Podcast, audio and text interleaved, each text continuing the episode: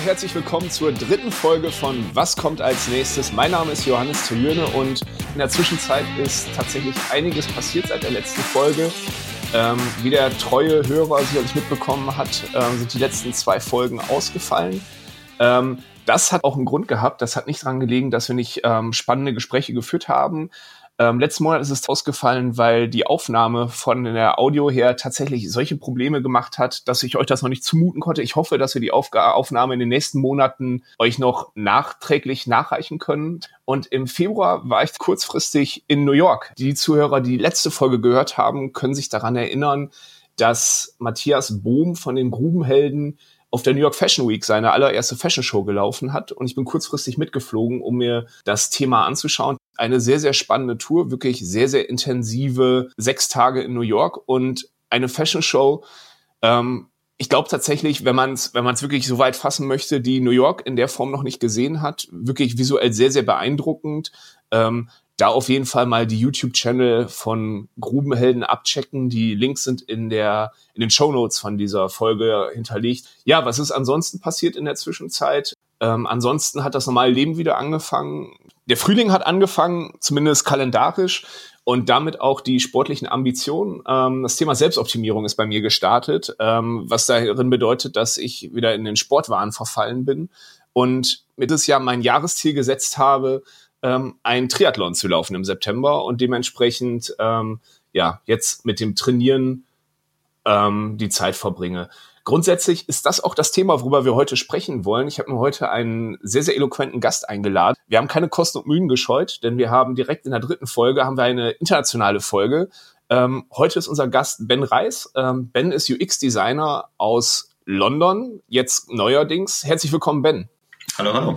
Freut mich. Schön, dass du mich da hast. Ähm, ja. Ja. Jetzt aus London, vorher aus Hamburg.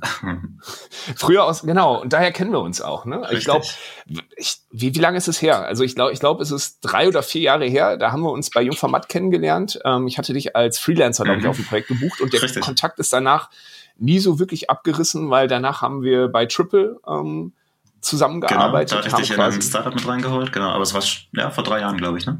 Vor drei Jahren, genau. Ich glaube, 2006 haben wir mit gestartet, 2017 ist es an ähm, Trivago übergegangen. Mhm.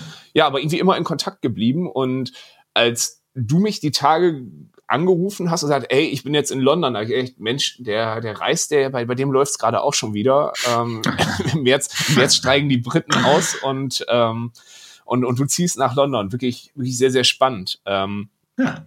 Aber tatsächlich, ähm, auch, auch wirklich ein sehr, sehr spannendes Thema, weil gerade, wie ich, wie ich dich kenne, auch als Freelancer und auch als jemand, der dann daraus äh, bedingt auch wirklich sehr, sehr viel Selbstkontrolle hat, ähm, da gehört sicherlich auch das Thema Mut dazu. Aber vielleicht fangen wir ganz, ganz vorne mhm. an, bevor wir jetzt die Themen überschlagen.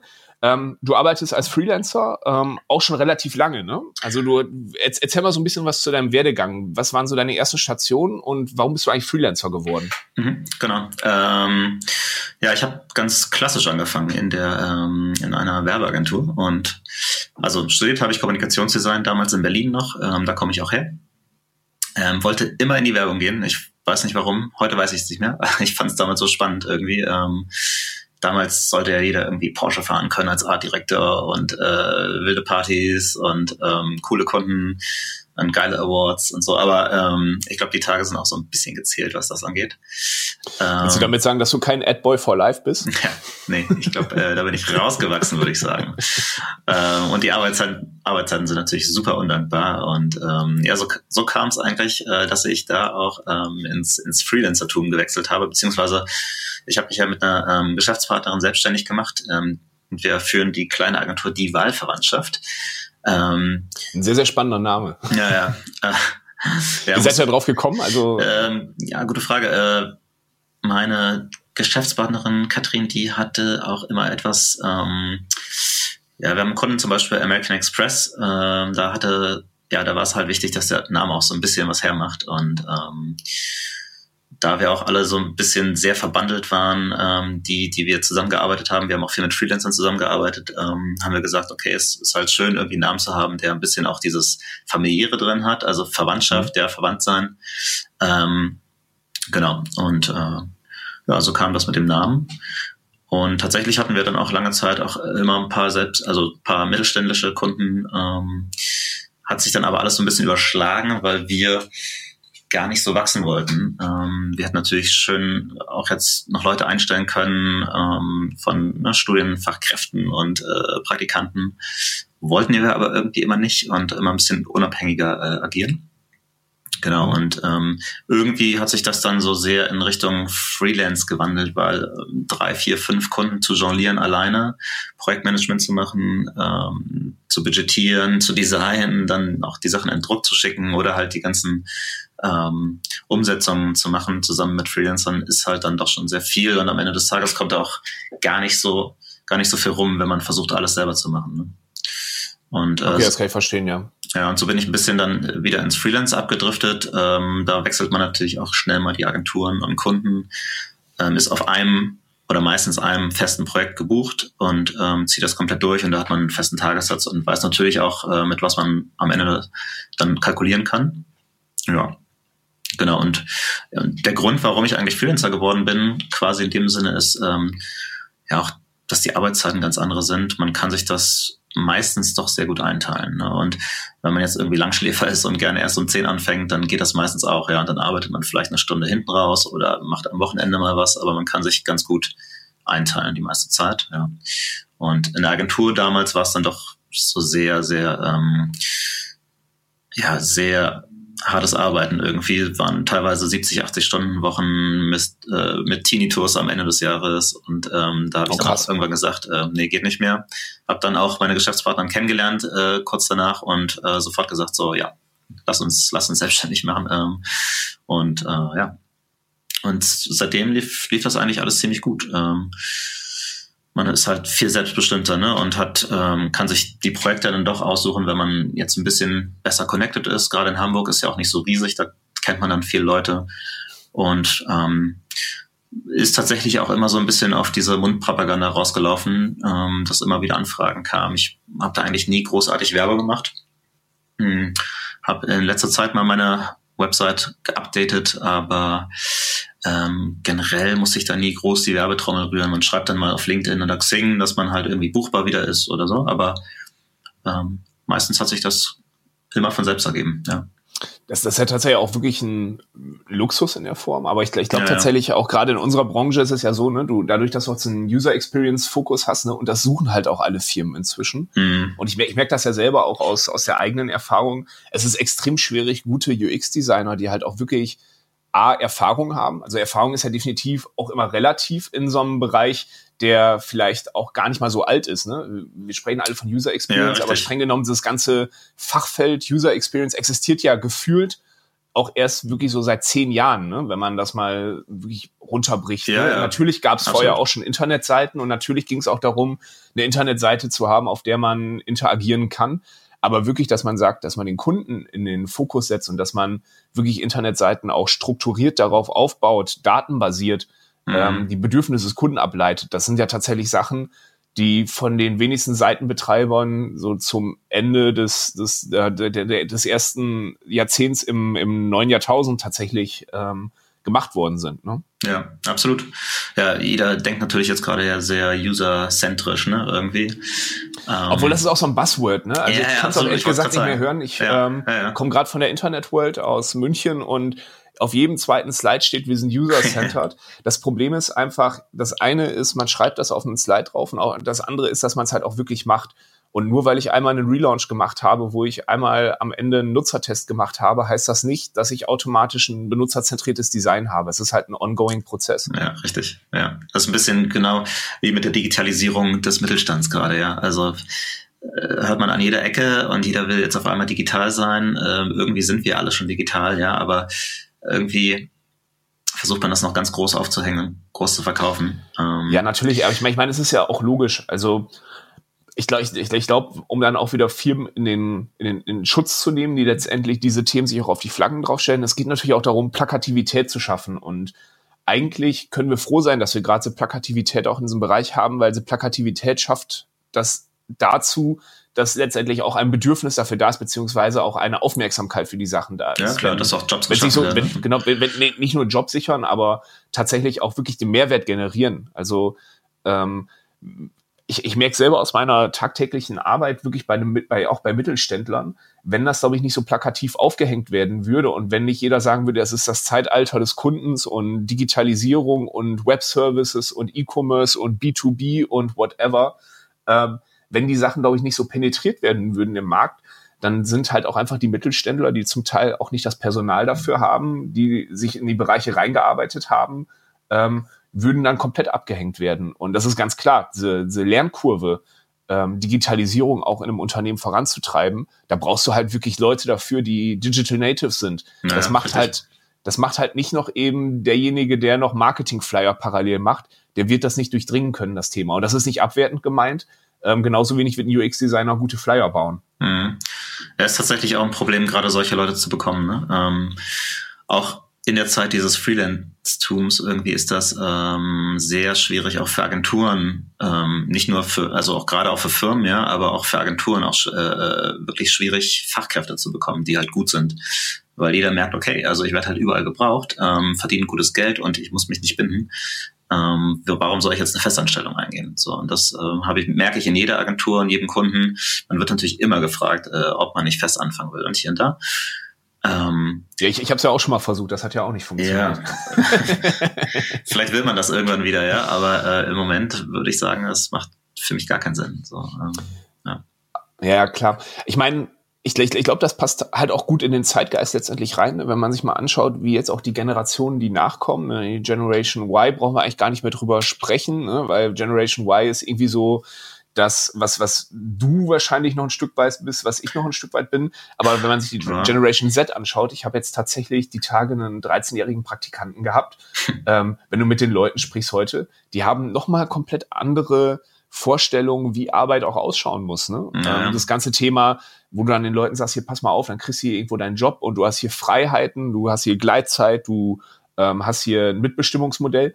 Das sind alles Sachen, die die Leute zum Teil gar nicht mehr jobbt heute. Das sind einfach Sachen, die sagen, ja klar, aber das, das ist ja in Ordnung, aber das ist ja Standard. Aber jetzt nochmal, was, was bietet ihr mir darüber hinaus nochmal? Also mhm. das ganze Thema der, der Selbstverwirklichung ist, glaube ich, heute auch so ein Punkt, der natürlich auch zum ganzen Freelance-Tum extrem in die Hände spielt. Ne? Also wo kannst du dich anders selbst verwirklichen, als wenn du dein eigenes Ding baust?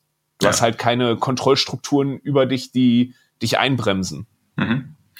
Ja, ist tatsächlich so. Ähm, ist teilweise echt schwer nachzuvollziehen. Ähm, wie du schon gesagt hast, wir kennen natürlich auch noch ein bisschen diese alte Generation der Arbeit irgendwie. Ähm, was auch wirklich normale Jobs sind, was äh, naja, 60, 70 Stunden Wochen äh, sind. Ähm, aber ich habe das halt auch oft gemerkt, auch in Agenturen, wo ich gearbeitet habe, wo ich äh, dann auch irgendwie Junioren hatte, ähm, mit denen ich zusammengearbeitet habe oder Praktikanten, die haben eine komplett andere Vorstellung.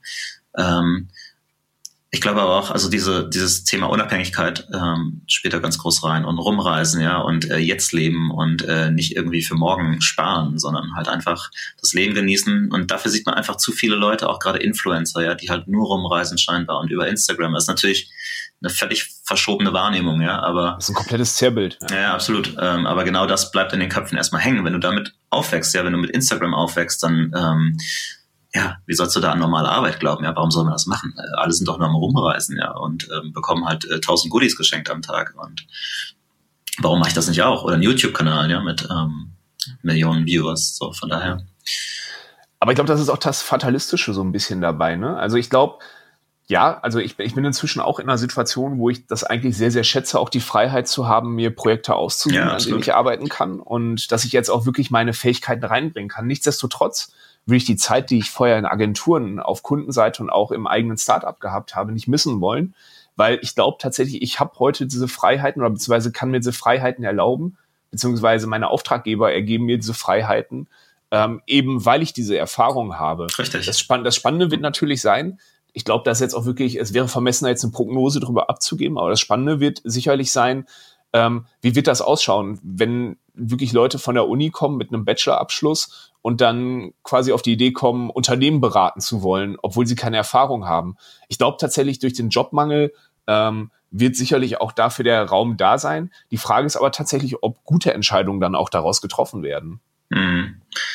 Ähm, ja, ist natürlich auch so ein Thema, was damit reinspielt, auch gerade, äh, wo du gerade sagst, irgendwie Unternehmen beraten. Also es gibt ja auch schon wirklich sehr viele Jugendliche, die jetzt so 19, 20 sind, ja, die auf einmal YouTube-Kanal, äh, die YouTube-Kanal haben, der ähm, die aufzeigt, wie du halt am besten Investitionen tätigst, ja, und wo du äh, halt auch dann denkst so, ja, aber du hast gar keine Erfahrung. Also du hast dir das irgendwie gar nicht erarbeiten können, weil du einfach noch super jung bist. Also ne, heißt nicht, dass du schlechter drin bist, aber in vielen Bereichen ist es einfach so, dass man die Erfahrung halt braucht. Und ich glaube, wir haben uns auch diese Unabhängigkeit irgendwie ein Stück weit erarbeitet mit der Zeit. Ähm, heißt nicht, dass es heutzutage nicht andere Modelle geben sollte, ja, und dass der Weg genauso sein muss. Also ich glaube, man muss nicht jeden durch diese Knochenschmiede da irgendwie hauen und äh, durch die Werbung zum Beispiel, wie es in der Werbung ist, ne, dass du da deine äh, ich glaube ich glaub das auch nicht mehr. Also, also ich glaube, dass, das, ja. dass das Modell der, der Werbeagenturen ist, glaube ich, in der Hinsicht auch gescheitert. Also, dass also, man einmal verbrannt wird oder so, ne? Das, das braucht man ja, nicht. Ja, beziehungsweise, dass, dass man einmal verbrannt wird oder dass man halt ganz klar sagt, hier, pass mal auf, unter Druck entstehen Diamanten oder die Kohle ja, ja. zerbricht.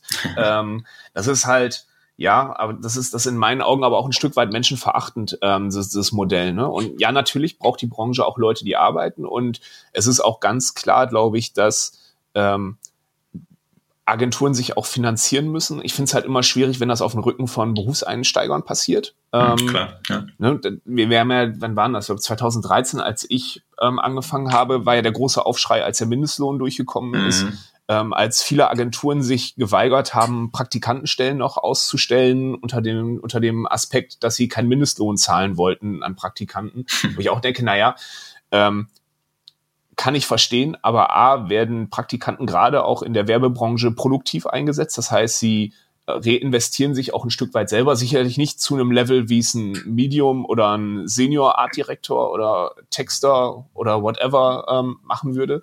Trotzdem finde ich, in einer Stadt in Hamburg, wie Hamburg, ähm, sollte man den Leuten auch eine Möglichkeit geben, von ihrer Arbeit leben zu können. Ne? Und mhm.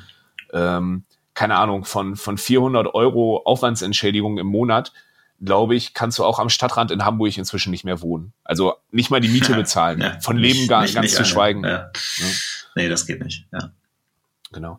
Ja, aber ich, ich, ich glaube tatsächlich, diese Modelle passen, aber wir, wir haben jetzt gerade die ganze Zeit so ein bisschen über so einen Pitch geführt, so, ja, werdet alle Freelancer so ein bisschen. nee, ähm, so ist es nicht. Nein, nein, nein, nein, also du, du, du, du hast es ja schon reflektiert und ich glaube, wir müssen auch klarstellen, damit wir hier nicht wie die, wie die beiden Opas vom, vom Muppet-Balkon klingen, hier die jungen Leute, genau. das, das taugt alles ja, nicht. Das, das, ähm, so ist es ja auch nicht. Aber, aber um, um die andere Seite vielleicht ein bisschen zu beleuchten an der Stelle, gibt's denn Sachen als Freelancer, wo du sagst, boah, irgendwie, das ist aber bei einer Festanstellung schon irgendwie cooler, ähm, was, was du vermisst quasi im Freelancer-Job? Mm. Also aktuell vermisse ich relativ wenig. Also ich muss natürlich sagen, wenn man Freelancer ist, ist die Auftragslage natürlich immer ein bisschen ungewiss. Ne? Ähm, ist klar. In der Agentur weiß man, was man zu tun hat. Ähm, da kommen die Jobs über die andere Ecke, ja, und ähm, äh, man hat sicherlich dann auch immer Kunden, die man betreut. Mhm. Klar, als Freelancer muss man sich halt schon ein bisschen drum kümmern, ähm, wie es halt weitergeht. Und ich glaube, das ist auch ein Grund, warum es nicht wirklich für jeden was ist. Auch kommt vielleicht auch auf die Lebenssituation an. Ich habe äh, einige Freunde, die halt äh, Freelance waren, sind dann aber wieder in die Festanstellung gegangen, weil sie jetzt Kinder bekommen haben oder so. Genau, also eine Thema ist halt äh, tatsächlich schon sehr ähm, diese Ungewissheit, was kommt morgen und ähm, ne, wie verdiene ich mein Geld.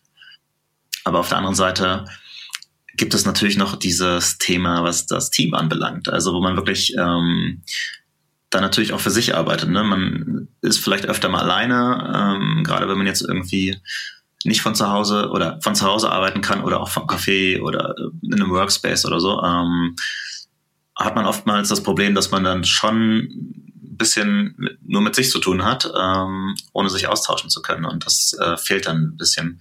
In den letzten Jobs war ich natürlich dann auch ähm, mit größeren Teams unterwegs und das war auch gut. Und äh, es tut einem auch gut, ähm, weil der Austausch schon, schon recht wichtig ist, gerade ähm, auch arbeitsbezogen und natürlich auch alles drumherum, ja. Ähm, in der Agentur hat man eher Freunde, mit denen man dann irgendwie auch mal was anderes macht, als jetzt nur zusammenzuarbeiten. Und ähm, als Freelancer ist man dann auch irgendwann einfach wieder raus. Ne? Also man ist halt mal kurz ein Teil von etwas und ist dann halt auch schnell wieder raus. Ja, auch klar zieht man da auch Kontakte mit raus und so. Aber das ist dann doch was, wo auch nicht jeder irgendwie mit umgehen kann. Und ähm, ab und zu ist es ein bisschen traurig. Ähm, ich komme damit gut klar oder habe auch irgendwie gelernt, damit umzugehen, aber ähm, das ähm, mag sicherlich nicht jedem gefallen, ja.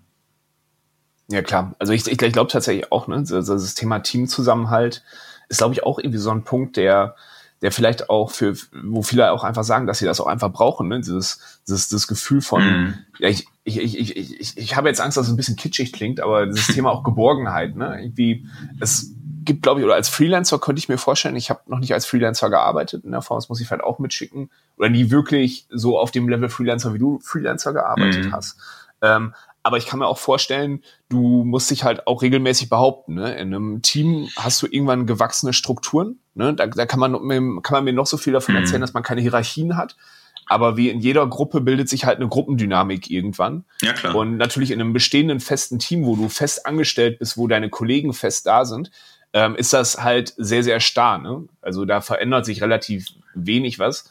Und bei dir ist es halt jedes Mal aufs Neue sich dann auch behaupten, auch auf jedes Mal aufs Neue seine Rolle dann auch in so einem Team zu finden, die sicherlich mhm. auch immer wieder unterschiedlich ist. Ja, richtig. Ähm, es, ich habe tatsächlich immer äh, relativ viel Glück gehabt, was das angeht. Also man kommt natürlich in ein Team rein, ja, was fest zusammenarbeitet und muss dann gucken, äh, wie man funktioniert und äh, muss natürlich auch gucken, welche Aufgaben man übernimmt, ähm, welche Rolle man da äh, hat. Aber ich habe tatsächlich immer relativ Glück gehabt, weil die Leute auch ein bisschen fasziniert sind von, von jemandem Neuem, der da irgendwie kommt, ja, und auch so einfach. Das ist auch Lust, spannend, ne? Ja, auch mal Lust haben. Da, ne, die kennen halt alles schon, ja, und dann kommt halt endlich mal wieder jemand Neues, so, und ähm, da wird man eigentlich recht gut behandelt. Also, wie gesagt, ich habe da immer, ähm, viel Glück gehabt, aber kann natürlich auch sein, ne, dass man jemanden hat, der jetzt irgendwie so seinen, seinen Platz irgendwie angegriffen äh, äh oder sich angegriffen fühlt, ja, und ähm,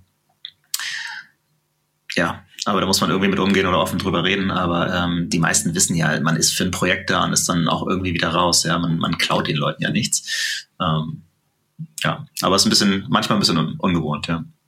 Okay, das kann ich, das kann ich definitiv verstehen. Aber was ja bei dir ganz, ganz spannend ist, ähm, vielleicht auf, um auf das nächste Thema zu mhm. kommen, ist, du hast ja neben der ganzen Unbeständigkeit, die dann letztendlich das Freelancer-Leben, Unbeständigkeit klingt so negativ, aber neben, neben, neben, neben der ganzen äh, Variabilität, die das Freelancer-Leben ja. bringt, Hast du dir parallel noch was aufgebaut, ähm, was das ganze Thema Bestand dann auch irgendwie angeht? Ne? Du mhm. hast einen eigenen Online-Shop mit dem Namen Gentle Zeus. Was verbirgt sich dahinter?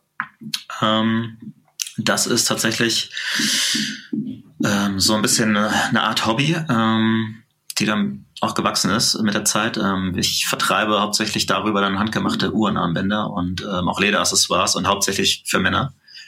Mhm. Genau. Und du bist du auf die Idee gekommen, das zu mhm. machen? Hast du irgendwie eine Affinität zu Uhren oder hast du einfach nur gedacht, Mensch, was, äh, was ist irgendwie Kram, der online noch gut verkauft werden kann? Ja, also ist natürlich, man wird ja immer geschäftiger, wenn man, äh, umso länger man im, im Business ist und, und überlegt natürlich auch und guckt nach links und rechts, äh, was man noch so machen kann. Ähm, natürlich aber ist das einmal die Affinität zu Uhren tatsächlich, die irgendwie schon aus meiner Kindheit kommt. Da habe ich äh, mit, ich glaube mit sechs hatte ich meine erste Uhr, so eine Schweizer, so eine kleine Flickflack-Uhr haben die Zeiger noch so schön äh, so Gesichter und äh, Figuren, Flick und Flack. Okay. Und die wurde mir dann schön im Sportunterricht äh, geklaut. Ähm, ja, aber, die harte Kindheit in Berlin. Ja, ne? ja. Schlimm. Kreuzberg. Ähm, nee, aber das, das ist tatsächlich ein Thema, was mich irgendwie immer beschäftigt hat, Uhren und dieses, diese Perfektion daran, ja. Und ähm, ja, und auf der anderen Seite natürlich auch das Thema Leder, fand ich immer spannend, ähm, was man aus dem Werkstoff machen kann. Aber ähm, ich wollte halt irgendwie beides kombinieren, habe auch überlegt, ob ich eine Uhrenmarke mache. Ähm, aber der erste Step war halt ein bisschen einfacher, auch einfach ja, zu sagen, ich nehme jetzt erstmal Uhrenarmbänder und, und drumherum auch vielleicht noch diese Art Lederaccessoires. Ähm, generell war es aber ein Thema, ähm, um auch ein bisschen von diesem Digitalen wegzukommen. Ja? Also man sitzt ja ständig am Computer und ähm, ne, macht alles dann auch über den Computer, schreibt E-Mails, ähm, ne, bereitet die Layouts vor. Also früher hat man ja zum Beispiel noch Sachen aufgezogen auf Pappe, hat äh, Sachen ausgedruckt und hatte irgendwie ne, was in der Hand. Gut so. Sprühkleber, ne, womit ja, man sich seinen Schreibtisch versauen kann. Ja, ich, ich kenne die Dinger. Ja, ne? ja. ähm, ja, aber ich, tatsächlich wollte ich mal wieder wirklich was äh, in der Hand haben, so ne, was ähm, ja sowas mit Handarbeit und habe mir dann auch tatsächlich viel so ähm, Werkzeug geholt und habe die ersten Armbänder und, und auch Portemonnaies und so, die ich auch mache, ähm, selber gemacht, um zu gucken, wie funktioniert das und hatte auch echt wieder ein bisschen Spaß am Handwerk und ähm, genau. Habe jetzt aber auch eine Manufaktur, die das macht, in der Nähe von Frankfurt. Ähm, und ja. Okay, also das heißt, du produzierst auch in Deutschland. Ja, ja, genau. Ich sitze jetzt ja, wie du schon gesagt hast, in London und gucke mich auch gerade um, was hier an Manufakturen, äh, was es hier so gibt. Ähm, Genau, aber ja, im Moment wird alles in, in Deutschland produziert und ähm, ja. Was ich ja tatsächlich sehr, sehr spannend bei dem ganzen Ding finde, ähm, ist tatsächlich der Name Gentle Zeus. Ähm, wir haben uns im Vorfeld, habe ich nochmal gefragt, wie spricht man es jetzt eigentlich richtig aus? Weil ich bin hm. mir auch nicht sicher, ähm, aber das, das wird auch regelmäßig passiert sein, oder? Dass du auch von Leuten angesprochen worden bist, so wie spricht sich der Kram jetzt aus? Ja. ja. Weil für Mund-zu-Mund-Propaganda ist der Name ja dann doch eher schwierig und schwerfällig. Ja, äh, ist Hegen das oder Hegen Dash, wie man mag, äh, oder Hagen das, äh, auch so ein Fantasiename ähm, den man auch aussprechen okay, kann, äh, wie man mag. Auch nicht so einfach, sicherlich. Ähm, ja, tatsächlich kommt es ähm, auch daher, dass ich, na, ich hatte immer so ein bisschen so einen Hang zur griechischen Mythologie. Fand ich mhm. irgendwie spannend, fand ich auch cool. Ähm, wollte aber auch immer was haben, was was bisschen zweideutig daherkommt. Und auf der einen Seite ist dieses Gentlemans-Thema ja gerade relativ aktuell und wollte das auch irgendwie im Namen aufgreifen. Und es ist ja diese Seite des gepflegten Mannes. Ne? Also man muss ja im Job irgendwie meist eine perfekte Figur abgeben. Viele sind einfach, äh, seien es jetzt irgendwie Leute, die in der Bank arbeiten, äh, immer glatt rasiert. So stellt man sich zumindest vor. Ist ja auch nicht mehr so, aber ähm, aber zumindest äh, immer eloquent. Aber auf der anderen Seite ne, äh, möchte man auch gerne mal einfach Mann sein. So und da kommt halt dieses Zeus, dieser heroische Gott irgendwie daher, der halt auch ein bisschen bärtig ist und ähm, sich vielleicht auch nicht immer beherrscht, ja. Und äh, ich fand dieses, dieses Wortspiel einfach ganz nett. Ja. Und wenn ich mir das jetzt so richtig, wenn ich mir das gerade so überlege, also wie du gerade auch so deine Zielgruppe beschrieben hast, dann könnte man ja eigentlich sagen, dass Gentle Zeus so das Anti von Flörke ist, ne? ja, äh, mehr oder weniger. Oder, oder, oder, oder, oder machst du auch Drunken Streams auf Facebook ähm, abends? Nee, soweit ist es bei mir noch nicht, aber äh, vielleicht. Aber, du bist auch, aber bei dir hat auch Frank Thiel noch nicht investiert, das muss ja, man glaube genau, ich auch fair enough genau. dazu sagen. Dann kann ich meinen Shoutout äh, hierüber äh, starten, vielleicht hat jemand Lust. ähm, nee, soweit ist es noch nicht. Äh, nee. nee. ja. Aber grundsätzlich, wie sind da deine weiteren Pläne? Also du hast ja jetzt einen Online-Shop, du machst ein bisschen Social-Media-Werbung. Macht so ein Amazon Marketplace für dich durchaus Sinn als Plattform? Oder sagst du, hey, ich will irgendwie auch das ganze Markenerlebnis, weil du schon gesagt hast, Uhren sind total emotionale Themen. Ähm, die meisten kriegen ihre erste Uhr von ihren Eltern geschenkt, sei es zur Kommunion, zur Konfirmation äh, oder zur Einschulung. Mhm. Ähm, dass du sagst, wir müssen diese emotionale User Journey, die wir haben, wirklich auch selber steuern können. Und es darf halt kein Gebrauchsartikel in Anführungszeichen sein, wie man, den, den man auf so einer Plattform wie Amazon kauft, wo man dann eher Artikel des täglichen Gebrauchs kauft. Mhm. Hast du sehr schön ausge, ausgedrückt. Äh, ist tatsächlich so. Ähm, wir bewegen uns da auch so ein bisschen mehr im Luxusbereich und der funktioniert ja nicht sonderlich gut bei Amazon. Ähm, auch wenn ich Amazon ganz gut finde. Ähm, und auch du, ich nutze es auch gerne. Die, die, die, Frage ist einfach kaufe, nur, ne? für welche Artikel, ne? Ja, ja, genau. Wenn ich jetzt zum Beispiel Armbänder aus ähm, ja, über Alibaba bestellen würde, ähm, könnte ich das direkt da rein reinschippen lassen, ja. Und ähm, die machen das ganze Fulfillment. Wäre super. Ähm, würde ich auch machen, aber, aber ähm, da das jetzt wirklich alles Handarbeit ist und so, ähm, findet man natürlich klar auch auf Amazon, aber ähm, nicht zu dem Preis. Und ich glaube auch nicht, dass sich es verkaufen wird ähm, für den Preis, den wir dafür aufrufen. Und die Armbänder sind auch in der, in der Herstellung nicht ganz günstig. Ähm, von daher ist es tatsächlich ein Markenerlebnis, was ich ähm, auch ja meinen Kunden bieten möchte irgendwie. Und ähm, ich glaube, dass das über Amazon, ich sag mal, so ein bisschen verramscht wird, ja. Und ähm, da muss es natürlich auch die Exklusivität irgendwie sein, die, die man dann auch irgendwie hat, äh, die man nur auch im eigenen Shop irgendwie hat. Ähm, und damit auch alles in einer Hand bleibt. So. Und ähm, wird, wird da eher versuchen, über andere Shops zu gehen, ähm, aber stationären Handel und ähm, ja, oder sowas vielleicht wie Mr. Porter oder ähm, ich probiere auch gerade ähm, die in, in Selfridge zu bringen in London. Ähm, mhm. Genau, eher sowas. Aber bei Amazon wird's äh, dann doch eher nicht landen.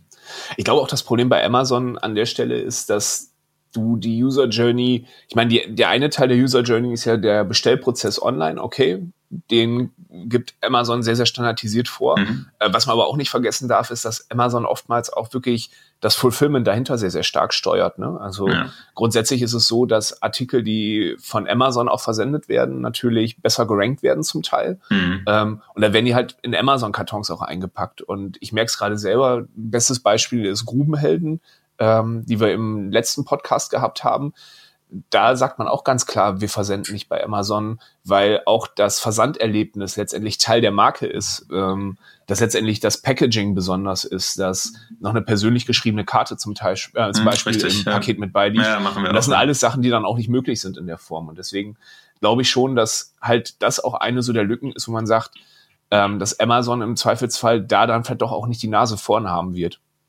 Ja, gerade für solche Artikel denke ich auch nicht. Ähm, ja, bei uns ist es auch so. Also wir, ne, wir haben dann die Armbänder in so einer äh, Hand, also es ist auch eine handgemachte ähm, Holzschatulle, die man da bekommt und ähm, dann auch eine selbstgeschriebene Karte. Dann teilweise auch in Bezug äh, äh nehmen einfach mal auf die Kunden, ne?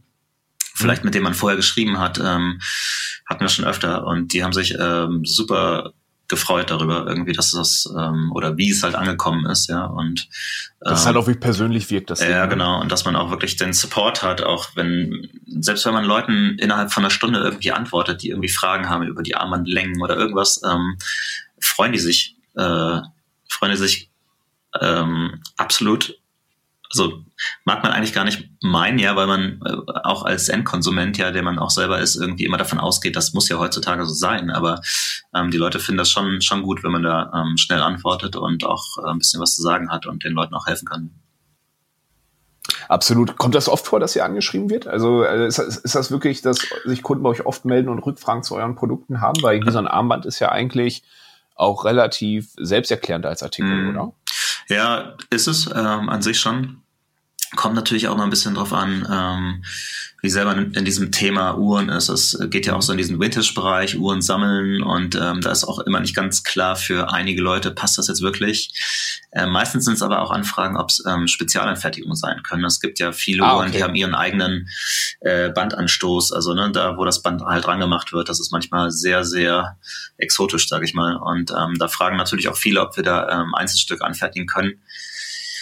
Ja, könnte man. Ähm, wollen wir uns aber nicht drauf spezialisieren erstmal. Ähm, ist natürlich sehr, sehr aufwendig ne, und sehr teuer, auch da ähm, Einzelstücke zu fabrizieren. Aber wäre natürlich auch noch eine Möglichkeit. Ähm, ja, noch weiter zu wachsen. Über, ne? ja, überlegen wir gerade. Aber klar, das wird sicherlich nicht sehr viel Umsatz generieren können, aber ähm, wir wollen uns da ja auch eher so schon als Experten positionieren. Ne? Deswegen überlegen wir gerade, machen, machen wir das? Macht das Sinn? Aber ähm, äh, das, der andere Punkt ist jetzt ein Thema, ähm, hatte ich dir auch schon erzählt, dass wir jetzt so ein Customized-Tool halt bauen wollen äh, mhm. und auch schon dran sind, dass man sich wirklich seine eigenen Armbänder zusammenstellen kann. Wollten, das ist cool. Ja, ja, wollten wir eigentlich schon seit Jahren machen, ja. Ähm, haben wir natürlich erstmal äh, der Umsetzungshalber aber erstmal nicht gemacht. Ähm, ist ja auch nicht ganz einfach, ein vernünftiges Tool dazu bauen. Und ähm, genau, aber das, das macht auch Sinn. Es gibt auch viele Cases, die auch äh, gerade so im Handtaschenbereich und so sehr gut äh, funktioniert haben. Ähm, und das wollen wir demnächst mal ausprobieren. Auch, dass man, ich, das, das, der Painpoint quasi ist meistens, dass der Kunde nicht genau weiß, was, be was bekomme ich, ähm, wie sieht das aus mit meiner Uhr. Und das äh, muss man halt auch, ähm, ja, da muss man, dem muss man wirklich gut entgegenwirken können und da braucht man ein paar Tools online, glaube ich, die das abfangen. Und ähm, ich glaube, das kurbelt auch den Verkauf an. Ja. Absolut. Ich meine, da sind wir ja auch, glaube ich, in einer Zeit, wo Visualisierung auch immer mehr möglich macht. Ne? Irgendwie, wir sind inzwischen auch, äh, auch in der Lage, 3D-Modelle im Browser darzustellen. Ne? Und ich glaube, genau. der Kunde erwartet das irgendwann auch. Ne? Ja. Also und ähm, ja, das ist dann auch eine Form des Kundenservice. Aber es ist schon interessant, also das ganze Projekt. Und ich finde das auch echt beach äh, beachtlich, dass du das parallel machst. Du hast es gerade so ein bisschen als Hobbyprojekt bezeichnet. Ja, anfangs ähm, schon. Ja. Hob Hob Hobbyprojekt ist ja immer so, kann, kann tatsächlich auch ein Diminutiv äh, sein für ähm, so ein Thema. Apple bezeichnet ja in Apple TV auch nach wie vor als Hobbyprojekt. Aber wie schaffst du das? Also wie organisierst du das, ähm, deine Freelance-Tätigkeit und Gentle Zeus? Also wie stellst du sicher, dass du irgendwie bei beiden Punkten weiterkommst? Sagst du im Zweifelsfall, okay, wenn ich als Freelancer ausgebucht bin, dann bleibt das andere halt erstmal liegen? Oder blockst du dir wirklich Zeiten auch weg, damit das funktioniert?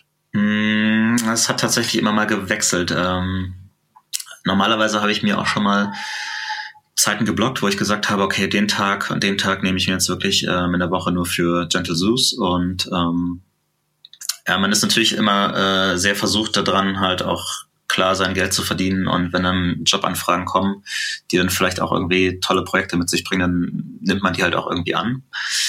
Äh, man merkt aber auch, da kommt man immer wieder ein Stück weiter weg ne, von, von, von seinem eigenen Thema. Und ähm, mhm. was man von einem Hobby natürlich gerne auch zu einem äh, eigenen Geschäft machen möchte. Ähm, was auch das Ziel jetzt ist, ähm, ist auch ein Thema, warum ich nach London gegangen bin, um auch hier ein bisschen zu netzwerken und äh, Business-Kontakte zu machen, um mhm. damit auch weiterzukommen.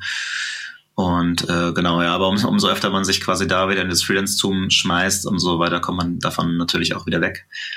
Ähm, ja, aber organisieren tue ich mich tatsächlich auch, auch viel mit Tools online. Ne? Also so Sachen wie Trello und Asana, wo man also Art Kanban-Boards machen kann, okay. ähm, funktionieren für mich ganz gut, ne? wo man sich Tasks einzeln aufschreibt, vielleicht auch irgendwie Notizen dran heftet und so. Ähm, sollte man aber tatsächlich immer kombinieren mit, mit einem Kalender, mit äh, Kalendereinträgen, wo man wirklich äh, konkrete Deadlines dann hat. Ne? Und das funktioniert wesentlich effektiver, weil ist natürlich schön, äh, eine Taskliste zu machen, ja. Ähm, äh, raten einem tatsächlich aber auch recht erfolgreiche Leute von ab, weil man viele Sachen einfach hinten runterfallen lässt so, ne, und völlig vergisst. Deswegen am besten halt immer irgendwie einen Kalendereintrag machen, äh, wirklich eine Deadline setzen und dann versuchen, das irgendwie an der Zeit abzuarbeiten und äh, genau. Ich, ich glaube auch tatsächlich, Deadline-Druck ist, glaube ich, auch immer auch immer noch der, der, der, ja, ja. beste oder der, der beste Indikator, um Sachen auch zu, zu priorisieren. Ne? Irgendwie, ich habe ich hab irgendwann mal die Tage ein Meme gesehen, ähm, eine, eine To-Do-Liste, wo als erster Punkt drauf stand, die alte To-Do-Liste erstmal suchen. ähm, das ist tatsächlich der Klassiker. Das, das ist und, tatsächlich so. Ja. Ja, und, und, und, der Vorteil von einem Kalender ist natürlich, der funktioniert auch weltweit. Also wenn man, wenn, wenn er richtig eingestellt ist. Ne? Ja. Ähm, wahrscheinlich, wahrscheinlich ist das auch so ein Thema für dich. Ne? Als ich jetzt in New York war letzten Monat, ähm, hatte ich den Fall gehabt, dass ich mir, dass ich am Vorabend mit meinen Kollegen in Deutschland telefoniert habe und gesagt, ja, kein Problem, morgen früh um neun Uhr die Telco, die mache ich mit kein Problem. Mhm. Die haben mich schon gesagt, willst du wirklich mitmachen? Du bist doch weg. Ich so, nee, komm, ich bin da mit drin in der Telco. ähm, hatte aber in meinem Kopf nicht geschaltet, dass neun Uhr in Deutschland bedeutet, dass ich mich um drei Uhr nachts aus dem Bett geklingelt worden bin. Wo bleibst du eigentlich? Weil ich mir den Termin dummerweise ähm, selber eingetragen habe. Ähm, und zwar in, ähm, in der amerikanischen Zeit. Das ja, ist aber, glaube ich, auch der Klassiker. Ja, ja, das ist der ähm, Klassiker. ne? Ist mir hier in London auch schon gegangen, ist ja nur eine Stunde, aber äh, hatte ich auch schon, ja. Ja, absolut. Das ist dann zum Teil wie, wie Zeitreisen, ne? gefühlt, ob, obwohl es totaler Quatsch ist. Ähm, ja, aber, aber irgendwie wenn man das alles mal irgendwie so ein bisschen so zusammenfasst, was du gerade sagst, ne, da, ich, ich finde, da gehört auch irgendwie relativ viel Mut dazu, oder? Also ich glaube, ich glaube tatsächlich, für mich gehört da schon Mut dazu, auch das Thema zu sagen, hey, ich werde Freelancer, mhm. ähm, ver versuche letztendlich mich darüber zu auf, aufzubauen, weil du sagst schon klar, jetzt hast du ein Netzwerk und dementsprechend kannst du darüber dann auch immer wieder Aufträge abgreifen. Aber ich könnte mir schon vorstellen, wenn man so dann aus der Agenturwelt rauskommt und sagt, hier Mensch, ich werde jetzt Freelancer, ähm, da hast du halt kein volles Auftragsbuch, ne? Das mhm. ist auch komplett utopisch, glaube ich, dann zu sagen, hey, das rechnet sich von jetzt auf gleich. Ne? Das gleiche ist Absolut, auch ja. mit einem eigenen Online-Shop zu bauen, ähm, weil du ja auch wirklich ein physikalisches Produkt vertreibst, was ja auch dementsprechend Lager und Warenbestand auch irgendwie braucht. Ne? Auch, auch wenn viele Sachen vielleicht produziert werden, sobald sie bestellt werden, aber du fängst ja nicht erst an, irgendwie ein Leder für, für ein Armband zu bestellen. Du willst ja irgendwas auf Lager liegen haben. Ja, genau. Deswegen, äh, Mut finde ich da auch schon sehr, sehr spannend. Und ich glaube, das ist auch eine sehr, sehr wichtige Tugend heute. Ähm, ja, ist auch ähm, ein spannendes Thema. Habe ich mich ähm, auch relativ viel beschäftigt in letzter Zeit. So, also es geht ja ein bisschen einher auch mit diesem Thema Self-Improvement, ne? ähm, mhm. auch zu wachsen und sich halt einfach Herausforderungen zu stellen, denen man erstmal vielleicht nicht gewachsen scheint, ja, aber ähm, sich einfach größere Ziele zu stecken, um, um dann auch Schritt für Schritt irgendwie hinzukommen, ja. Absolut, aber, aber, aber das ist das gerade ein ganz, ganz spannender Punkt, den du da hast. Du, du sagst, ähm, dass man sich dann auch Ziele setzt. Woran misst du dich denn? Misst du dich dann wirklich an Zahlen, dass du sagst, hey, ähm, keine Ahnung, diese Woche schaffe ich das Design äh, schaffe schaff ich einen kompletten Online-Shop zu gestalten, wofür ich normalerweise zwei Wochen gebraucht habe? Oder misst du dich an anderen weichen Faktoren? Mhm. Misst du dich irgendwie an Umsatz? Ähm, und beziehst du das wirklich nur auf deine Arbeit oder auch generell mhm. auf dein Leben? Ähm, tatsächlich gar nicht so einfach die Frage, ähm, wo man sich so wirklich messen kann. Ähm, tatsächlich, ja, ist es ein Thema, ähm, also ich setze mich gerade natürlich extrem damit auseinander und äh, auch gerade im Bereich Investitionen auch. Und das sind ja halt, das ist ein Thema, ne, da wird halt alles an Zahlen gemessen. So, aber auch gerade als Designer ist es halt echt ähm, nicht so einfach, ähm, sich zu messen, weil ja die, die Arbeit auch mehr vom Kunden ähm, mhm. bemessen wird. So und vieles davon ist halt rein subjektiv. So und äh, da gibt es wenig Faktoren, äh, wo man sich wirklich messen kann. Gibt natürlich einmal diesen Faktor Tagessatz ne, oder halt Jahreseinkommen und ähm, das ja, steigt klar. vielleicht äh, so ein bisschen von Jahr zu Jahr und das ist natürlich eine äh, ein Indiz. Ne? Ähm, aber äh, mich persönlich würde es auch äh, eher freuen, sich an der Performance messen zu können, ja, ähm, auch an den an den Produkten, die man gerade entwickelt hat. Und ähm, das natürlich auch schwierig ist. Man kann es auch nicht an, an Downloadzahlen messen, weil das ja auch oftmals äh, einfach marketingabhängig ist vom Kunden selber, ja, ob der da jetzt äh, Marketing-Budget ausgibt, äh, was jetzt irgendwie zu Downloads äh, führt. Und ähm, da kann man auch von als außenstehender Freelancer dann auch nicht mehr viel machen, ja, egal wie gut das Projekt jetzt ist oder so. Deswegen ist das tatsächlich sehr, sehr ähm, schwierig, ja. Also mir bleibt tatsächlich fast immer nur zu sagen, okay, ich habe das und das verdient und ähm, und an, ansonsten muss man sich auf jeden Fall konkrete Time, Timelines oder Deadlines setzen, ähm, die man äh, da noch einhält. Und meistens schafft man es ja auch. Also kennst du sicherlich selber, ne? wenn du halt äh, einen konkreten Termin hast, wo du fertig sein musst, dann schaffst du es auch. Also ob es jetzt eine Woche ist, man kann es auch, man kann auch manchmal sagen, lass es an einem Tag machen, dann schafft man es an einem Tag, ja. Ähm, das, das hängt immer davon ab, ne? Also ich glaube, ich glaube, es gibt halt eine Trinität in Projekten. Ne? Also es gibt, glaube ich, drei Punkte, die zu einem Projekt beitragen, ne? Oder beziehungsweise die du in einem Projekt erreichen kannst. Also das eine ist halt Budget, wie viel Geld möchte ich ausgeben. Mhm. Das andere ist der Punkt Zeit, wie viel Zeit habe ich zur Verfügung. Genau. das andere ist, ist der Punkt der Umfang und Qualität. Ne? Wie viele ja. Features möchte ich haben und in welcher Qualität möchte ich das haben? Ja, genau. Und, und die Regel zeigt eigentlich, dass du immer nur zwei von den Dingern haben Richtig. kannst. Ja. Und im Zweifelsfall, wenn ich viel Funktionalität und schnelle Zeit haben möchte, dann muss ich halt auch bereit sein, mehr die Schatulle aufzumachen, wohingegen bei einem Feature, wo ich sage, naja, das ist egal, wann es live geht, dann kann man auch letztendlich sagen, okay, gut, vielleicht kommen wir auch kostengünstiger mit dem Ding runter. Aber mhm. ich glaube ich glaub tatsächlich, das ist auch so eine Sache, die gerade erst im Markt ankommt. Das ist auch wirklich tatsächlich sehr, sehr spannend, weil das Thema Vermessbarkeit von Erfolg ist auch so ein Punkt, der bei mir ähm, relativ stark ist. Also bei mir ist es so, dass ich mein Team ähm, bei mir in der Agentur tatsächlich komplett über Ziele ähm, messe. Also mhm. bei mir ist es echt, mir ist es komplett egal, ob meine Mitarbeiter ähm, wirklich 40 Stunden die Woche an ihrem Schreibtisch sitzen. Wenn es jemand schafft, ähm, seine Ziele zu erreichen und dafür nur 20 Stunden die Woche braucht, ist das fair enough. Dann hat er, hat er gut gearbeitet und dementsprechend äh, braucht er dann auch die, hat er den Rest der Woche frei.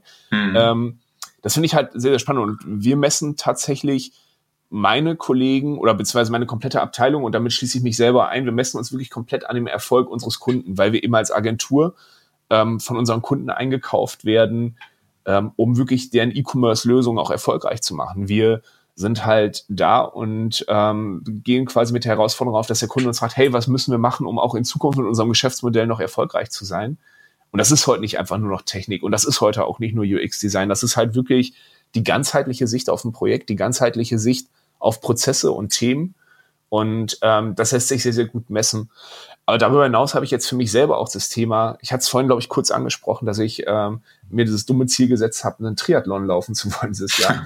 ähm, bei mir geht's tatsächlich auch im privaten Leben weiter, dass ich mein privates Leben anfange zu vermessen. Also mhm. klassischen KPIs sind natürlich, ähm, ich tracke extrem momentan, äh, wie meine Schlafqualität ist. Dafür habe ich halt Systeme, die äh, Wachphasen im Schlaf analysieren. Das ist super interessant, wie auch Stress mit Schlaftiefe und äh, Schlafqualität auch zusammenhängt. Das ähm, ist sehr interessant. Mhm. Und natürlich dadurch, dass ich jetzt gerade mein Sportprogramm hochfahre, sind die ganzen Vitalwerte, ne, wie Schritte, wie Herzfrequenz und auch Trainings und letztendlich auch, wie verändert sich ähm, die Zusammensetzung des Körpers. Super interessant und da bin ich extrem dankbar, dass es dafür inzwischen Apps gibt ähm, für, für so eine Thematik, die einem das dann auch wirklich sehr, sehr gut aufzeigen, ähm, dass man wirklich ein Google Analytics für sich selber hat. Ähm, und ich bin tatsächlich jemand, ich bin tatsächlich jemand, der an der Stelle wirklich mit harten Zahlenmaterial, wenn ich eine Woche scheiße esse, wenn ich in einer Woche wirklich keinen Sport mache, dann hilft mir das am besten, wenn ich am Ende der Woche einen Report habe, wo ich ganz genau sehe, hey, diese Woche war echt total zum Kotzen bei dir. Ähm, die Werte haben sich so verändert, weil dann kann ich daran wieder arbeiten. Das stachelt mich auf. Ja, Im, Zweifel, Oder, Im Zweifelsfall spürst du es ja natürlich auch. Ne? Also im, im man muss ja ein bisschen auf seinen Körper hören, aber, ja, genau. aber wenn man schwarz auf weiß hat, dann ist es noch was genau. anderes. Ja. Genau, weil, weil ich, ich glaube tatsächlich ähm, grundsätzlich, um auch wirklich Ziel oder, oder die Ziele sind für mich eigentlich das Vehikel. Ähm, mir geht es gar nicht darum, das Leben zu vermessen. Ähm, also da, da, darum geht's mir persönlich nicht. Also ich mhm. brauche für mich nicht selber irgendwie die Bestätigung, hey, das habe ich geleistet und dann und dann war ich da. Darum geht mir das nicht. Ich, ich glaube ich glaub tatsächlich, mir geht es einfach nur darum, einen Langzeittrend für sich selber zu, zu verändern, weil ich meine, wenn, wenn man sich mal anschaut, unser, unser menschliches Handeln anschaut, dann ist das halt sehr, sehr viel auf Erfahrung und sehr, sehr viel auch auf, der, auf die Vergangenheit gesetzt. Das Problem damit ist, ja. dass wir ähm, uns aber Ziele in die Zukunft setzen.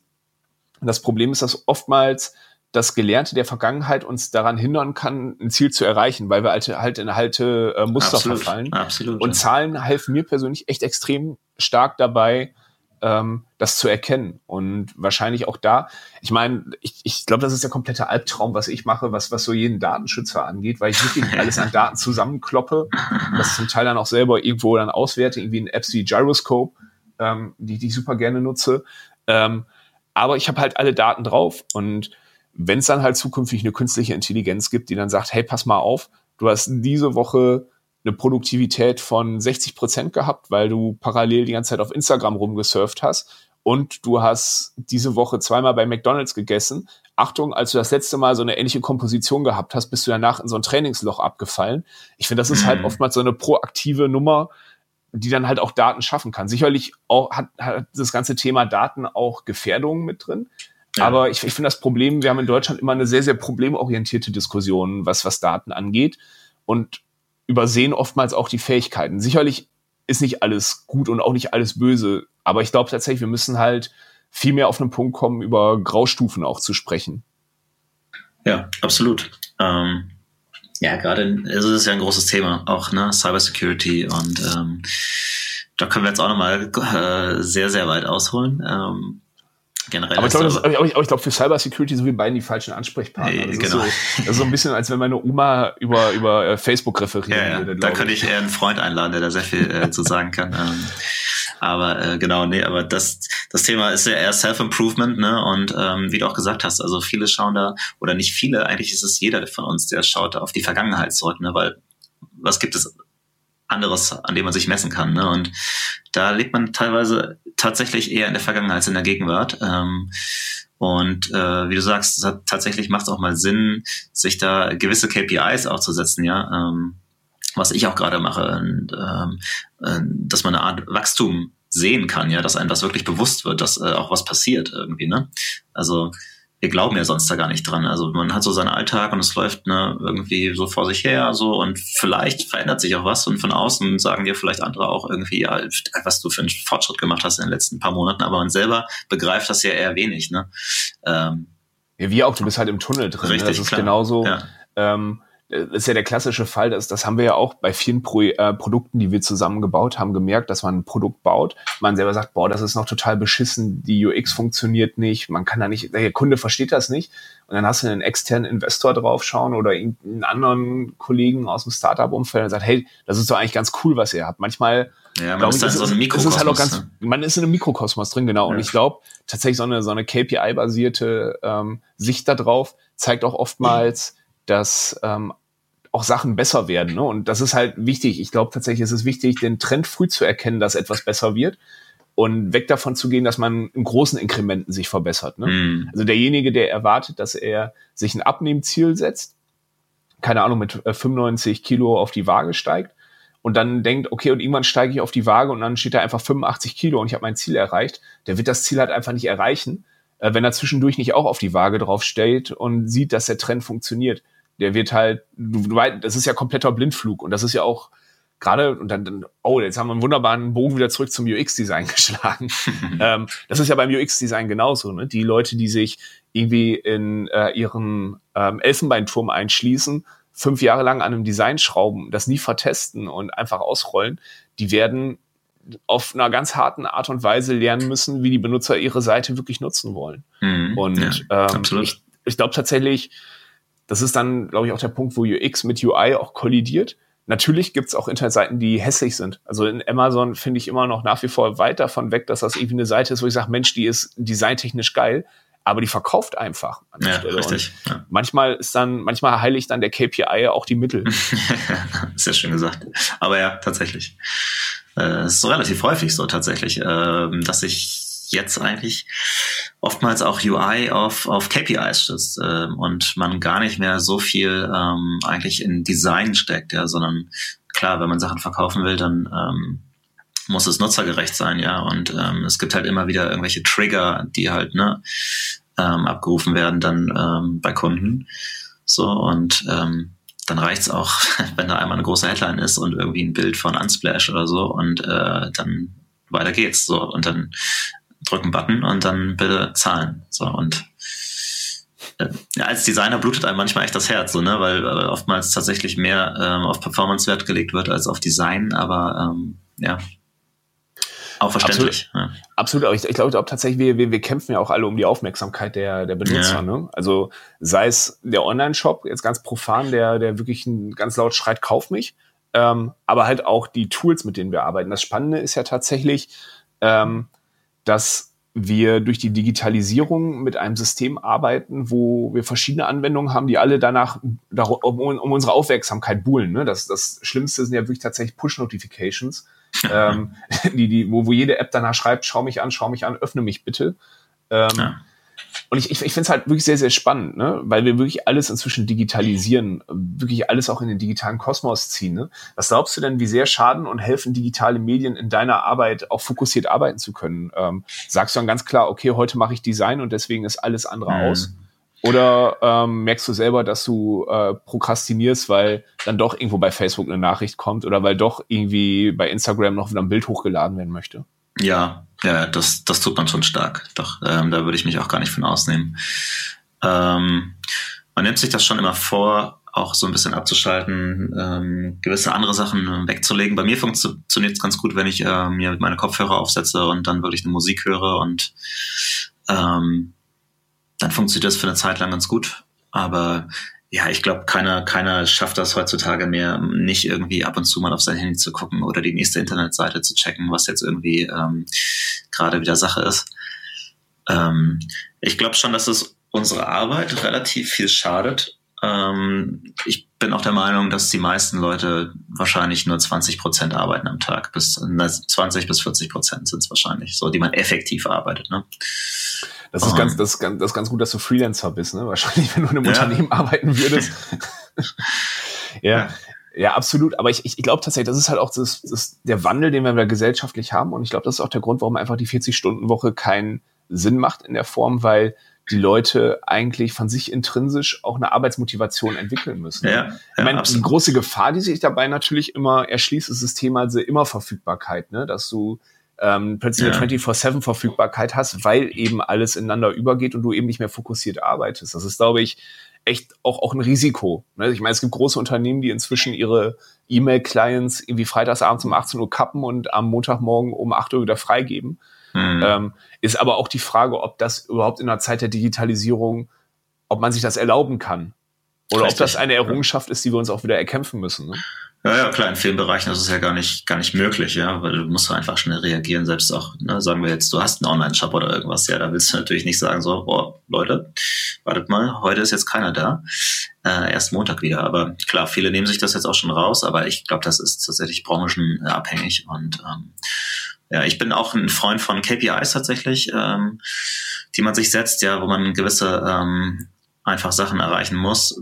Ich habe eine Zeit bei Google gearbeitet, da ist das auch so. Also da kommen viele Leute einfach um 10 oder 11, ja, aber wenn die ihre KPIs am Tag geschafft haben, ja, dann gehen die halt auch irgendwie, auch wenn es nach vier Stunden ist oder nach sechs Stunden oder vielleicht auch nach zwölf, keine Ahnung. Aber äh, das ist den Leuten halt selber überlassen, wie sie das machen. Ähm, ja. Ich, ich glaube, bei, bei, den Dingern ist dann tatsächlich auch die Frage der Fairness, ne? Also wie fair ist dann auch ein Unternehmen, weil ähm, ja, und wie, das, misst, wie also misst der Arbeitgeber das? Genau, wie, wie misst der Arbeitgeber das und ähm, wie sehr malt man dann auch eine kunterbunte Welt daraus? Nee, wieso, wenn ihr eure Arbeit fertig habt, dann könnt ihr auch gehen, aber wenn ihr eure Arbeit noch nicht fertig habt, dann müsst ihr halt länger bleiben. Das, kannst du, das kann natürlich auch ausgenutzt werden. Ne? Also ich glaube tatsächlich, das funktioniert Absolut. halt auch wirklich nur in Transparenz und auch in einer gewissen Fairness äh, in Unternehmen. Ne? Und mhm. das ist dann immer das Spannende, wie diese Fairness auch hergestellt wird. Gerade in der Digitalbranche ist es ja so, dass auch sehr, sehr viel One-on-One -on -one verhandelt wird. Ne? Also mhm. in, den, in den wenigsten Unternehmen, in denen ich bisher gearbeitet habe, ich glaube, in keinem der Unternehmen, in denen ich bisher gearbeitet habe, gab es einen Betriebsrat ähm, als Korrektiv, was man, glaube ich, auch im Medienbereich nicht zwangsläufig braucht. Ich glaube, es gibt andere Bereiche, wo ein Betriebsrat auch durchaus Sinn macht.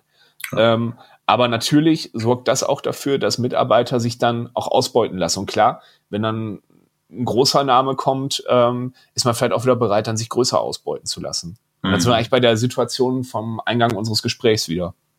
Ja. Aber da, ähm, ja, das Thema, ähm, dem habe ich entgegengewirkt quasi, ne? Und das äh, ja, du bist rausgekommen aus, aus, aus der, aus der ja, Hasenhöhle, aus der, aus der Rabbit Hole. aber, aber wo, wo wir gerade irgendwie schon zum Anfang des ähm, unseres Gesprächs zurückgekehrt sind, hast du mir eine Frage immer noch nicht beantwortet, ne? Mhm. Wie kommt man auf die Idee, im Monat des Brexits nach England zu ziehen? Ich habe gerade gesehen, ähm, das müssen wir auch für unsere Hörer sagen, dieser Podcast erscheint am 2.4., wir haben heute den 14.3., und gerade haben, hat sich das britische Parlament, man soll es nicht glauben, darauf verein, äh, verständigt. Also sie haben tatsächlich mal eine Verständigung auf ein Thema ähm, erzielt, dass sie den Brexit erstmal verschieben wollen. Ja. Also das hast du natürlich gewusst im Vorfeld, oder? Mm, sagen wir mal so, es war hier tatsächlich jedem klar. Also ich war jetzt in letzter Zeit auch öfter in London. Äh, natürlich kann, konnte oder konnte wirklich keiner vorhersehen, was da passieren wird. Ne? Ähm, ja, das, die Einstellung der Menschen hier war halt immer, ähm, ja, ja, das Brexit kommt eh nicht, er wird auf jeden Fall verschoben. Ähm, mhm. Ist immer noch so, ja. Ähm, und die meisten hier interessiert es irgendwie gar nicht. Also klar gibt's Branchen, auch im Banking-Bereich, ne, die betrifft, sind vielleicht irgendwie ähm, versetzt worden in andere Städte, Frankfurt, Paris oder so. Ähm, klar, aber die meisten Leute sind da relativ entspannt irgendwie äh, mit umgegangen. Äh, sicherlich nicht in ganz England oder UK so, aber ähm, hier war es relativ, ja, relativ ruhig. Und mich hat das tatsächlich auch ähm, gar nicht so oder meine Entscheidung gar nicht so beeinflusst, weil einerseits wollte ich halt immer nach London, ja, ist schon seit paar Jahren so, dass ich das irgendwie immer immer durchziehen wollte und ähm, habe jetzt tatsächlich erst den Mut gefasst quasi. Um, auf der anderen Seite ähm, hat mir ein guter Freund mal dazu geraten, der auch recht erfolgreich unterwegs ist, äh, immer antizyklisch zu denken. Und äh, so ähm, habe ich eigentlich gar nicht so stark darüber nachgedacht. Zurück kann ich immer, ja. Und ähm, ich habe auch noch nicht alles gekappt in, in Hamburg. Ähm, von daher äh, habe ich dem jetzt irgendwie relativ ruhig entgegengesehen. So und ja, aber schon spannend. Aber du hast gesagt, du hast noch nicht alle Line gekappt. Das heißt also, du hast auch nach wie vor Auftraggeber in Deutschland oder hast du gesagt, okay, ich mhm. verlagere jetzt mein Geschäft komplett äh, nach UK? Ähm, Geschäft soll schon jetzt längerfristig irgendwie nach UK verlagert werden. Ähm, aber ja, im Moment habe ich ähm, noch ein paar deutsche Kunden, für die ich was mache. Habe gerade auch ähm, gestern für Sennheiser angefangen. Da ist auch ein spannendes Projekt in der Pipeline und die fand sogar ganz gut, dass ich äh, von London aus arbeite. Ähm, ähm, auch ganz entspannt mit Remote. Äh, ja. Aber auf lange Sicht möchte ich dann schon ähm, auch gern hier arbeiten. Habe mir auch so ein, so ein Ziel gesetzt, so sechs Monate und habe meine Wohnung untervermietet in Hamburg und schaue einfach mal, ob es mir wirklich gefällt. Da kann ja sein, dass ich dann doch komplett durchdrehe hier, ähm, weil hier der ganze Pace und die Geschwindigkeit einfach auch ein bisschen anders ist als in Hamburg. Äh, aber im Moment gefällt es mir relativ gut, ja. Ja. ja, ist auf jeden Fall zu, dir zu wünschen, dass das da Ganze erfolgreich wird. So, wir sind bei der letzten Frage angekommen und ich sehe auch gerade, wir haben gerade die magische Grenze einer Stunde überschritten. Ei, ei. Das heißt, wir haben die längste Folge bisher von Was kommt als nächstes. Aber auch, auch kein Wunder, bei drei Folgen ist das, ist das glaube ich, noch kein Achievement. Aber ich, aber für mich hat es auch sich angefühlt, als ob die Zeit relativ schnell verflogen ist. Also ähm, ein sehr, sehr schönes Gespräch bisher. Ähm, Absolut aber die, die Frage, die jetzt natürlich kommen muss, weil sonst wird der Podcast nicht, was kommt als nächstes heißen, äh, was kommt als nächstes für dich? Also was sind die nächsten Themen, die du machst? Was sind nächste Ziele für dich? Was ist der nächste KPI, den du äh, tackeln möchtest, wie wir, wie wir verrückten digitalen Leute sagen? Ja, tatsächlich bin ich ja schon in meinen KPIs gerade voll drin. Ähm, auch dieser Umzug nach London und so, das ging jetzt alles relativ fix. Äh, davon muss ich mich jetzt erstmal ein bisschen erholen oder hier ankommen. Ähm, tatsächlich geht's aber an die, an die Neugründung von Gentle Zoos auch hier in UK, ähm, dass ich das komplett jetzt einmal hier neu aufsetze und ähm, da auch vielleicht noch ein paar Leute mit reinhole. Ähm, das ist jetzt eigentlich so mein, mein Hauptziel. Genau. Cool. Ja. Aber das, das klingt doch gut. Da wünsche ich dir sehr, sehr viel Erfolg bei. Hier Danke kommt tatsächlich als allernächstes am 7. Mai das klingt total nach Zukunft. Ähm, kommt die nächste Folge von Was kommt als nächstes diesmal auch versprochen. Vielleicht kommt die recoverte Folge, die wir im März aufgezeichnet haben. Vielleicht auch eine andere Folge. Das werden wir auf den sozialen Netzwerken bekannt geben, je nachdem, ob wir es gerettet bekommen oder nicht. Ansonsten vielen, vielen Dank, dass du die Zeit genommen hast. Ähm, wirklich eine sehr, sehr spannende Geschichte. Viel, viel Erfolg sehr, sehr bei deinen Sachen. Danke dir, hat mir auch sehr viel Spaß gemacht und ähm, ja, vielleicht sprechen wir dann bald nochmal, aber ähm, ich halte dich auf jeden Fall auf dem Laufenden, was hier passiert. Sehr, sehr gerne, genau. Schaut bei Ben mal vorbei. Du hast, glaube ich, eine Internetseite, die packen wir mit rein. Und äh, natürlich, genau. und wenn die Wettbewerbsbehörden mithören, und ich weiß, dass die Wettbewerbsbehörden äh, sehr, sehr gerne unseren Podcast hören, ähm, das ist natürlich Hashtag Werbung. Ähm, und schaut auch bei Gentle Süß vorbei, Linke auch in der Beschreibung. Jo, das war's, glaube ich. Ähm, vielen, vielen Dank, Ben, für deine Zeit. Vielen, vielen Dank fürs ja, Zuhören. Damit beschließen wir die dritte Folge von Was kommt als nächstes. Vielen Dank fürs Zuhören. Denkt dran, uns eine gute Bewertung bei Spotify oder in iTunes zu geben und bis zum nächsten Mal. Ciao.